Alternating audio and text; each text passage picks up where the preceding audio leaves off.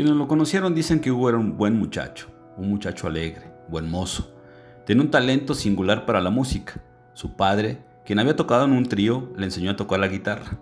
Pero Hugo fue mucho más allá y logró dominar el bajo, el contrabajo, el bajo sexto, el teclado, el acordeón y la batería. Solo a la tarola le sacaba más de 20 diferentes tonalidades. A pesar de ello, nunca ambicionó la fama. A la verdad, las ofertas de trabajo de grupos musicales nunca le faltaron.